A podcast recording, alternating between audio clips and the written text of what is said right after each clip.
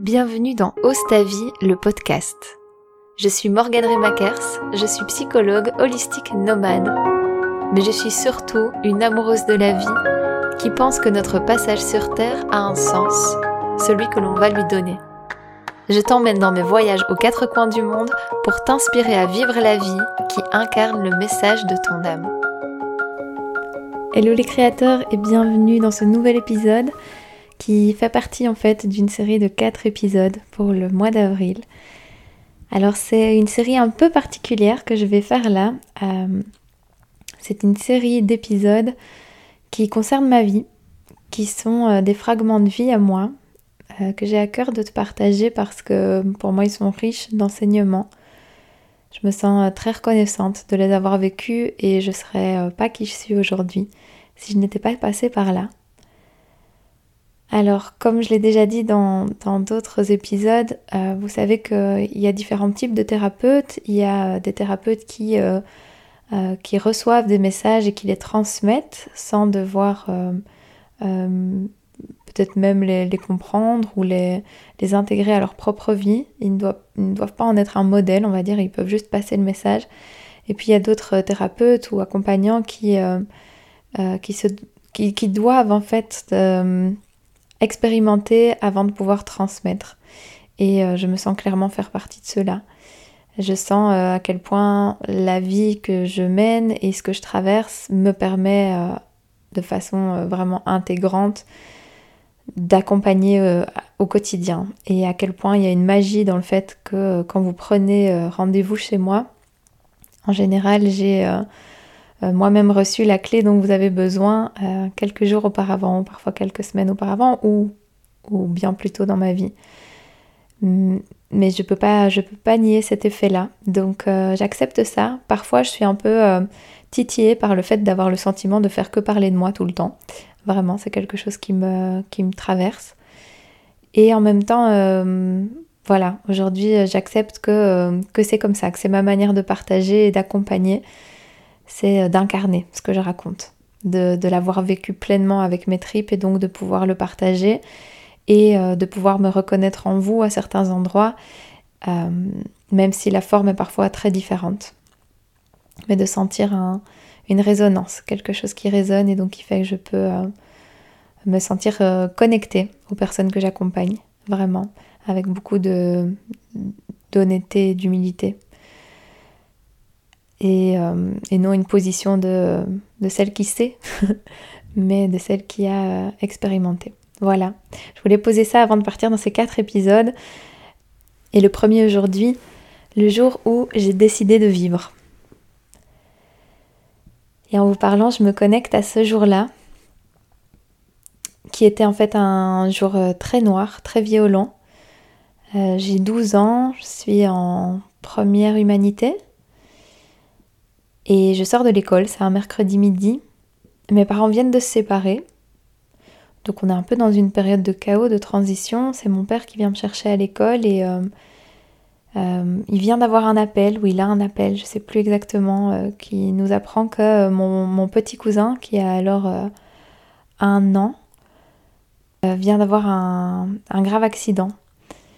Euh, en fait, il, rampait et puis euh, il a tiré sur la, prise électrique d'un cuivapeur et il s'est pris euh, toute l'eau bouillante sur lui. Donc on fonce. J'ai plus les détails exacts, je sais plus jusqu'où je vais, je, je sais plus. Je, pense qu'on arrive à cette maison où ma tante est déjà partie avec mon cousin. Et, voilà, et on apprend que ce petit qui est en pleine croissance, en plein développement, euh, est brûlé au troisième degré sur euh, euh, la majeure partie du corps, surtout le dos. Et s'ensuit des longues semaines d'hospitalisation à l'hôpital des Grands Brûlés pour les enfants à Nederoverenbeek. Et il faut savoir qu'à cette époque, je suis vraiment dans une phase bah, très ado. je suis dans une école pas incroyable, avec des fréquentations pas incroyables, et euh, je glisse clairement vers le bas. Je, alors que j'ai toujours été bonne élève, je commence à vraiment euh, ne plus rien faire à l'école. Je... Mes parents sont sur autre chose, donc moi j'en profite pour commencer à sortir, commencer à faire plein de choses que je devrais peut-être pas faire à cet âge-là. Et puis, et puis on est, avec moi et mes copines de l'époque, on est un peu dans un truc drama d'ado, un peu sombre et un peu beaucoup négatif et plaintif surtout.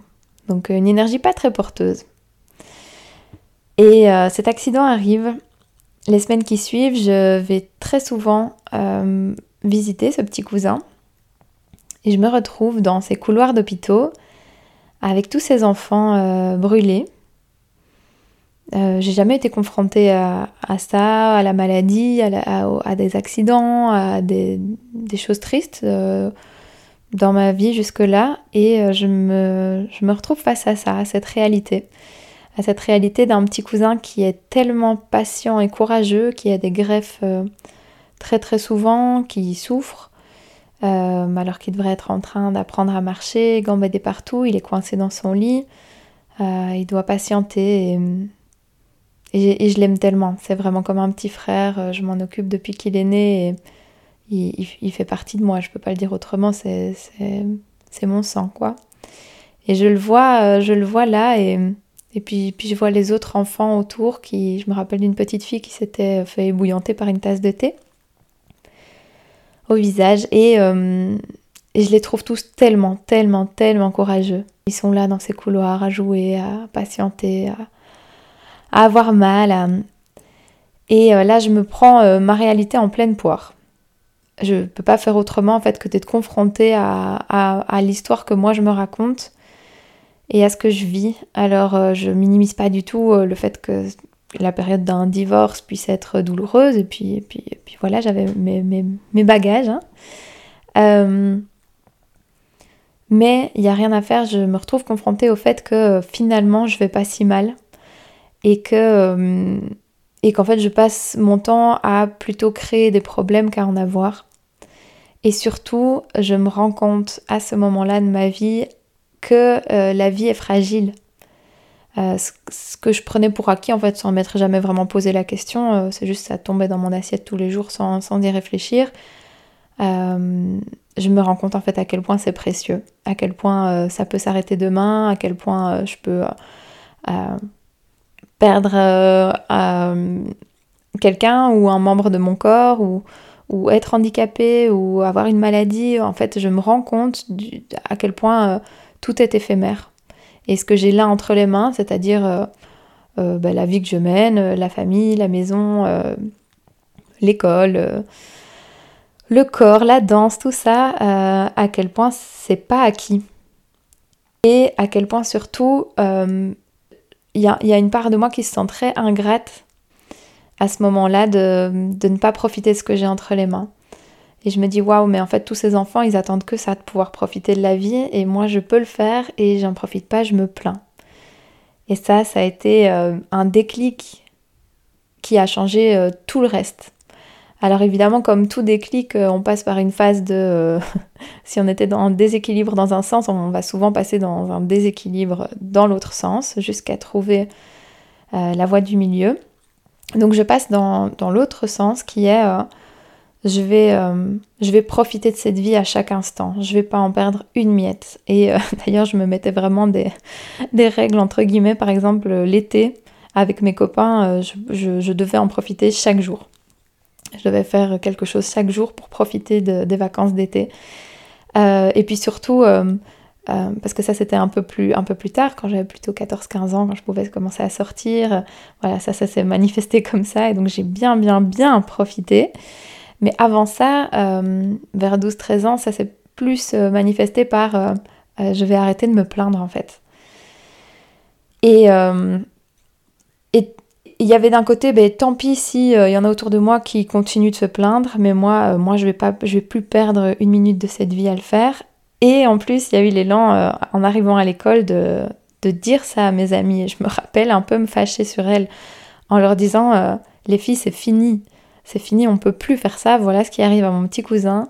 Nous, on n'a plus le droit en fait de, gaspiller notre, euh, notre énergie et notre vie comme ça. Je sais pas les mots que j'utilisais, je me rappelle pas évidemment, mais c'était ça l'intention.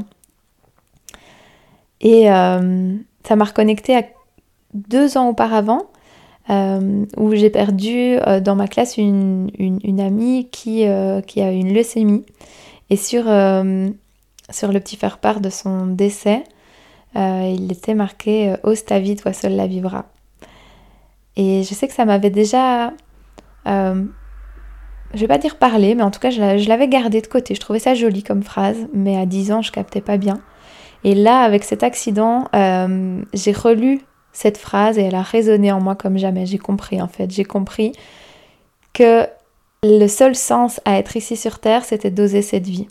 C'était de la vivre pleinement.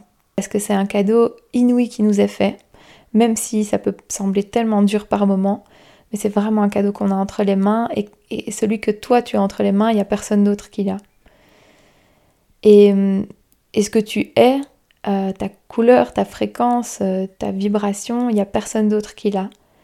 Euh, cette phrase qu'on connaît, je ne sais plus exactement, mais d'Oscar Wilde, oh, je la trouve plus maintenant, mais je suis sûre que vous voyez. Genre, soit toi, tous les autres sont déjà pris. Cette phrase est tellement vraie on, est, la seule personne à avoir ce, paquet-là de vie en main et à pouvoir l'exprimer et le vivre. Et ça, c'est pour moi une chance incroyable. Donc cet événement, il m'a permis de, capter ça et de tout changer par la suite. Parce que par la suite, j'avais une soif de vivre, en fait, euh, comme je disais, qui était en déséquilibre pendant un certain moment, parce que c'était euh, devenu boulimique, en fait. Euh, j'avais besoin d'expérience de vie, j'avais besoin de rentabiliser la vie très vite, de tout faire tout le temps. Euh, euh, et en même temps, je regrette pas du tout ce déséquilibre parce que ça m'a permis de euh, d'être à fond dans la danse. J'avais besoin de me sentir en vie et donc je, me vois encore sur scène vraiment dans cette exaltation de d'énergie, de de sensations de joie, de oui vraiment c'était énorme. puis les voyages plus tard et puis le fait de réaliser mes rêves, de réaliser le rêve d'aller me former en danse, de, euh, de faire les études que je voulais faire. Tout ça a vraiment euh, permis euh, de passer à l'action et de me dire en fait cette vie, je vais la vivre pleinement chaque jour qui m'est donné de vivre. Et c'est évidemment encore là aujourd'hui, vous savez que c'est vraiment ce qui motive les réveils de Morgane, c'est c'est de vous transmettre ça, de réveiller ça chez vous, de vous réveiller à qui vous êtes. Et, et, et moi, c'est mon plus beau cadeau quand, quand vous me dites que, que vous êtes heureux d'être sur Terre et que malgré les ups, les downs, les vagues, les tsunamis, euh, que vous, vous vivez cette expérience en fait.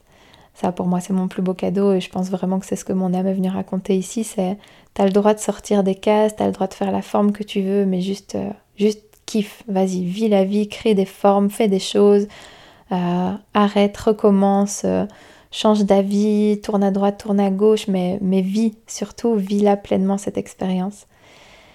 Et, je remercie cet événement et je remercie mon cousin, je lui ai déjà dit, mais encore mille fois, parce que à travers ce que lui a vécu, ça m'a vraiment transformée. Et euh, il y a des gens comme ça qu'on croise dans une vie, euh, pas par hasard, et qui nous transforment sans le savoir, sans le vouloir, et il en fait partie. Je me sens vraiment euh, très très reconnaissante d'avoir vécu cette expérience qui pourtant était une des expériences les plus dures qu'on ait à vivre. Mais elle a été porteuse de tellement, en fait, c'est ça qui est magique et c'est ça que je veux vous partager dans ces quatre épisodes, c'est que ces événements de vie qui peuvent paraître très noirs, c'est ceux-là qui sont euh, porteurs d'une énergie incroyable, d'une résilience, de possible, de, magie en fait. Voilà ce que j'avais envie de te partager aujourd'hui. J'espère que ça aura résonné et si c'est le cas, je t'invite vraiment à partager ces épisodes autour de toi et je te dis à très vite pour le prochain. Gros bisous les créateurs.